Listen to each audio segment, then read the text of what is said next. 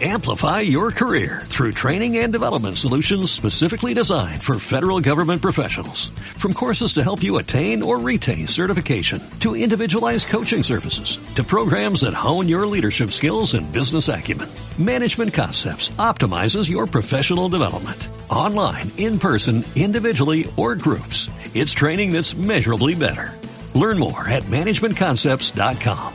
That's managementconcepts.com.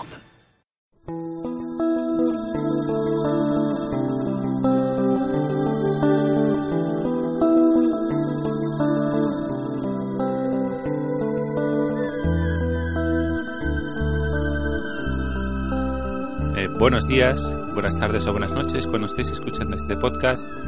Mi nombre es Oscar de Apzen y hoy vamos a hablar un poquito de varias noticias, varios eventos que han pasado esta semana. El primero de ellos ha sido algo que, bueno, está muy de moda, ¿no? La semana de tal, la semana de cual. En este caso hablamos sobre la semana de la movilidad. Esta semana, esta semana de la movilidad ha estado enfocada, pues bueno, a a promover una movilidad más sostenible, sobre todo en las grandes ciudades, ¿no? Aunque bueno, también se han hecho eco de este evento ciudades de tamaño medio. En este caso, bueno, pues hemos visto, por ejemplo, en las redes sociales, pues publicaciones, eventos de algún tipo eh, que han organizado ayuntamientos, entidades como, como diputaciones, etcétera, en la que, bueno, se han ido promoviendo, pues, por ejemplo, la bicicleta, el transporte público, como el bus, el metro, y el taxi, como siempre, desaparecido. Han tenido que ser los propios taxistas los que a través de las redes sociales, mayoritariamente Twitter, se han dirigido a sus organismos, por ejemplo en Barcelona la AMB, en la que le hemos dicho que, bueno, qué es lo que pasa, que porque el taxi, que es uno, uno de los pilares del, del, transporte público y que puede hacer más sostenible la movilidad, es decir, que hay más sostenible que un coche que se reutiliza cientos de veces para transportar a una persona y que pueda dejar su propio vehículo particular en, su casa, ¿eh? pues el taxi es, es lo, más, lo más sostenible que hay. Pues el taxi desapareció en este tipo de foros, en este tipo de eventos. Y también quería hablar sobre, eh, eh, hilado a esto, ¿no? Pegado a este, a este comentario, es que cuando se. Bueno, tú ves algún foro de movilidad, por ejemplo, hace poco pasó en Málaga, ¿no? Eh, en la que, bueno, pues un foro de movilidad que está, normalmente suele estar auspiciado por un tipo de banco o alguna institución financiera, a lo mejor con, algún, el, con las bendiciones del ayuntamiento, pero que tampoco se mete mucho. Y ahí, como siempre, pues acabamos viendo a los participantes de siempre, ¿no? El banco promoviendo su imagen por todos lados, eh, algún think tank, bueno, pues promoviendo sus propias ideas, y Cabify o Uber no, no digo que en este caso haya sido así, porque mala no, no he visto esta publicidad. Y bueno, y este tipo de empresas promoviendo su apuesta por la movilidad. Y ya, bueno, le ponen la, la, la coletilla de economía colaborativa ya, nos partimos de risa los que conocemos el, el pescado. Lo que pasa es, claro, por uno que conozca la realidad de todo esto, hay 100 que no lo, que no lo conocen. Entonces, pues bueno, ese, ese altavoz es muy potente para la sociedad porque este tipo de eventos generan mucha, mucha, eh, mucho, muchas noticias, generan mucho, mucho eco mediático. Y es, y es ahí donde las, este tipo de empresas van a darse a conocer. Pues en ese tipo de foros es donde también el taxi debe estar. Es decir, porque ahí, quieras o no, ahí es donde se juntan los grandes grupos de poder donde se, donde se juntan políticos que a lo mejor son los que van a diseñar las políticas y las leyes del futuro sobre transporte, y el taxi siempre está desaparecido. En este tipo de eventos que son de carácter semi-privado, el, el, el, taxi tendría que estar de alguna manera.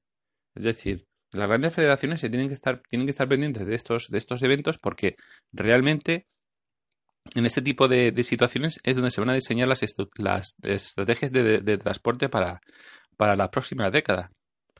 Y ahora que está tan de moda, pues el tema del transporte autónomo, la, el coche compartido, etcétera, etcétera, hay que estar en todos los foros, no solo en la calle, no solo, digamos, delante de la, en la Generalitat negociando decretos, sino hay que estar en todos lados. El taxi tiene que estar omnipresente, en ese sentido.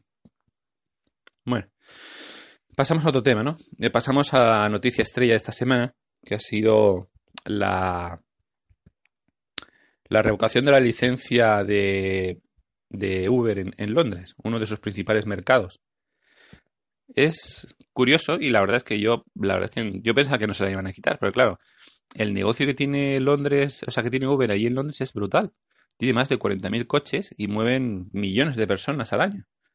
Y la verdad es que me ha sorprendido que, que al final la TFL, la, la, la entidad metropolitana que se encarga del transporte en Londres, haya tenido el atrevimiento, iba a decir una palabrota, haya tenido el atrevimiento de quitarles la licencia. Tienen 21 días para apelar y evidentemente eh, eh, Uber no se puede ir de Londres, está clarísimo, es, es demasiado dinero y es un mercado capital para ellos. Pero vamos a ver ahora cómo, cómo, cómo trata Uber este tema, porque hasta ahora, y con Kalanick de CEO, presidente o de jefe máximo de Uber, pues eh, la, la estrategia era la de siempre, ¿no? Presionar a los políticos a través de campañas de, de email, aunque sí es cierto que, por ejemplo, se ha abierto una de change.org eh, para que todos los londinenses que apoyen a Uber, digamos que metan presión a los políticos. Y todo tipo de maniobras rastreras para meterle los, cerdos en la casa, en el jardín a los políticos para que al final acaben cediendo, ¿no? Se ha visto mucho en Estados Unidos. Pero ahora hay un nuevo, hay un nuevo presidente y vamos a ver cómo evolucionan las cosas, cómo enfoca este nuevo presidente las, todos los problemas que tiene en todo el mundo y ver si realmente la política o la cultura de que ha, que ha habido hasta ahora en, en Uber, ¿no? De eh, primero llega y luego pregunta, va a cambiarse por una política un poquito más, más con mano izquierda o va a seguir siendo como hasta ahora.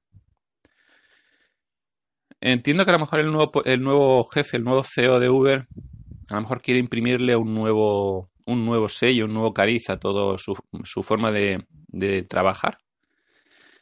Porque la mala fama de Uber se ha extendido por todo el mundo, ¿no? Y ya Uber empieza a ser sinónimo de. Pues de.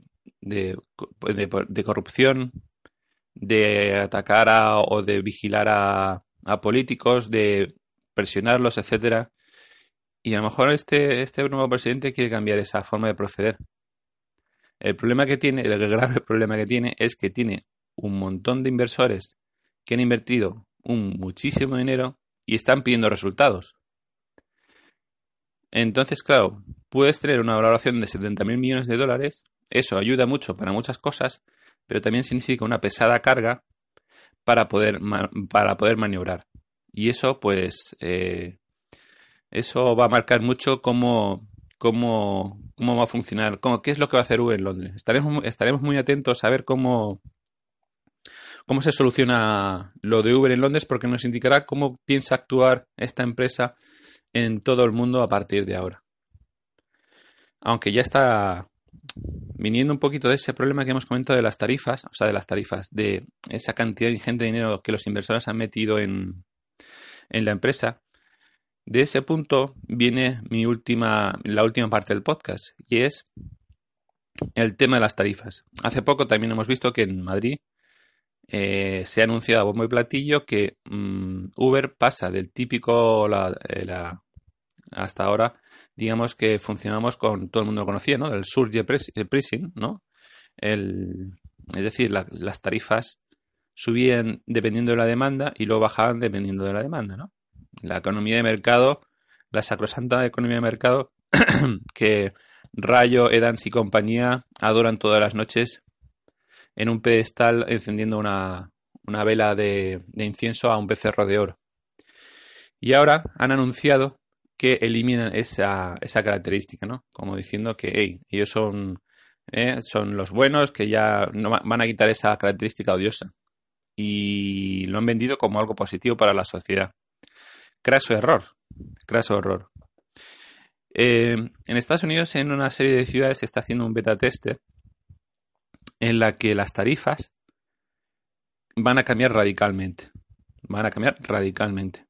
Hasta ahora, el, el conductor digamos que ganaba un tanto por ciento de la, de la tarifa, es decir, de lo que se le cobraba al cliente, y Uber lo que hacía era simplemente quitar un tanto, un tanto por ciento de esa, de esa, de ese, de esa carrera en sus comisiones, etcétera, etcétera, etcétera. Cuando había Surge, ¿no? cuando había Surge, eh, la tarifa se multiplicaba por 5, el, conductor ganaba por 5, digamos, y la comisión de Uber se multiplicaba por 5, ¿vale? Es decir, ahí ganaban todos. El conductor ganaba más, Uber ganaba más. Pero ¿qué es lo que pasa? Que eso no es suficiente para Uber. Como ya hemos comentado, la valoración de Uber es altísima, pero tiene muchísima presión para poner en valor toda esa inversión, todo ese montón de billetes que se han quemado alegremente para subvencionar conductores, subvencionar eh, a los pasajeros, ¿no? Recordemos que, según muchos estudios de universidades, el 41% de, de cualquier carrera de Uber está subvencionada por la propia Uber. Bueno, pues este sistema no les funciona. Básicamente pierden muchísimo dinero. Y lo que van a hacer a partir de ahora es estudiar mediante estadística, matemáticas, ingeniería financiera, cuánto quieres pagar tú por cada carrera. Es decir, el ejecutivo que sale de su oficina en, en la ciudad de Telefónica y que quiere ir al aeropuerto. ¿Cuánto está dispuesto a pagar por no perder el avión? Esto que suena muy sencillo, evidentemente tiene una complejidad enorme, es demencial, pero según muchas noticias tiene un equipo de matemáticos y financieros trabajando en ello para hacerle un... para definir cuánto quieres hacer, cuánto quieres pagar por cada carrera. Es lo que hemos dicho. Os pongo otro ejemplo. Hemos pasado del ejecutivo que sale de, de, la ciudad telefónica que quiere ir al aeropuerto a el, la ama de casa que quiere ir desde su, desde su barrio al hospital a las 4 de la mañana. ¿Qué puede indicar? ¿Qué puede indicar que una persona pida un Uber a las 4 de la mañana para ir desde la puerta de su casa al hospital? ¿Creéis que estará dispuesto a pagar mucho dinero por esa carrera? ¿Lo creéis? ¿Verdad que sí, verdad? Pues ese va a ser el nuevo sistema de Uber para cobrar a los clientes. Este sistema, como yo os digo, se está implantando ya, se está testeando en varias ciudades de, Estados Unidos. Y no me extrañaría que en Madrid se acabara implantando ahora que han quitado el surge pricing. Esto es diabólico, en el sentido de que, bueno, pues ya no sabes lo que te van a cobrar y puede haber grandes diferencias ¿eh? en lo que estamos hablando de por la mañana cojo un vehículo para ir de un sitio a otro y por la tarde lo cojo a una hora punta y resulta que, me que se me dura por dos. Y además ya no voy a tener el aviso de antes del rayito de que, oye, te voy a subir la tarifa. No, no, es que no lo vas a saber. No lo vas a saber. Este sistema no me lo invento, es real. ¿eh? Podéis buscar noticias ¿eh? que se está, se está probando. Ahora viene la segunda derivada. La segunda derivada de todo esto es que el conductor no ve ese incremento de de, tarifa. Al conductor se le va a pagar por un kilometraje fijo y punto. Y todo ese de más que va a estar cobrando Uber a sus clientes no lo va a ver por ningún lado. ¿Y por qué se hace esto? Evidentemente porque es lo que estamos diciendo. Uber necesita generar dinero. Hasta ahora está perdiendo dinero. Esto lo que hace, como tercera derivada, es que el cliente está completamente indefenso frente, frente a una gran multinacional. No va a tener transparencia a la hora de, saber cuánto... Sí, no, evidentemente lo va a tener en, el momento en que abre la aplicación, quiero ir de aquí a aquí, te va a decir, pues te voy a cobrar 10. Y luego por la tarde o a las 4 de la mañana te voy a cobrar 20.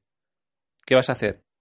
Estás ya, te has implantado tanto los mercados que ya esta empresa es la única que digamos, ofrece este sistema, o, ofrece vehículos a, esas horas tan extrañas. ¿no? Se han hecho con el monopolio. Curiosa palabra, ¿verdad?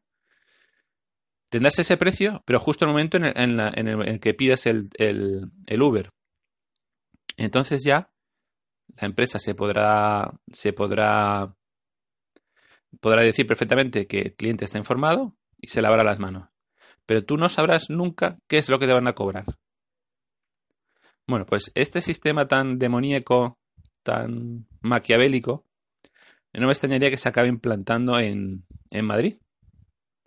Y que un conductor cobre una miseria, al cliente se le cobre por dos y encima sin saber que se le está cobrando por dos.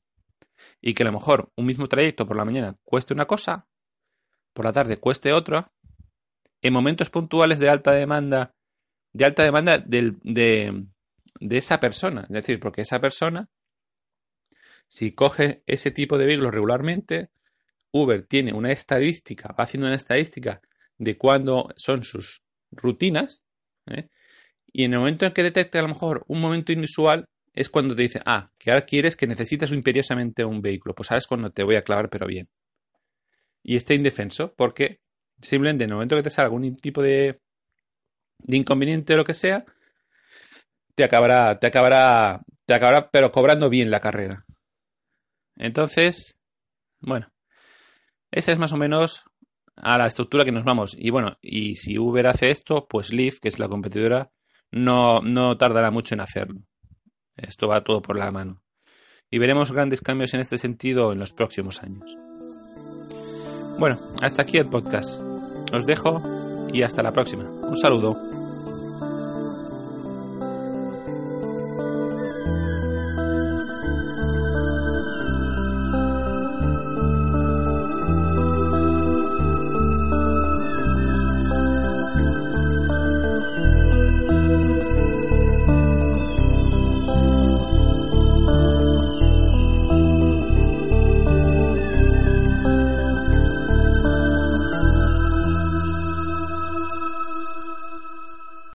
Amplify your career through training and development solutions specifically designed for federal government professionals. From courses to help you attain or retain certification, to individualized coaching services, to programs that hone your leadership skills and business acumen, Management Concepts optimizes your professional development. Online, in person, individually, or groups. It's training that's measurably better. Learn more at managementconcepts.com. That's managementconcepts.com.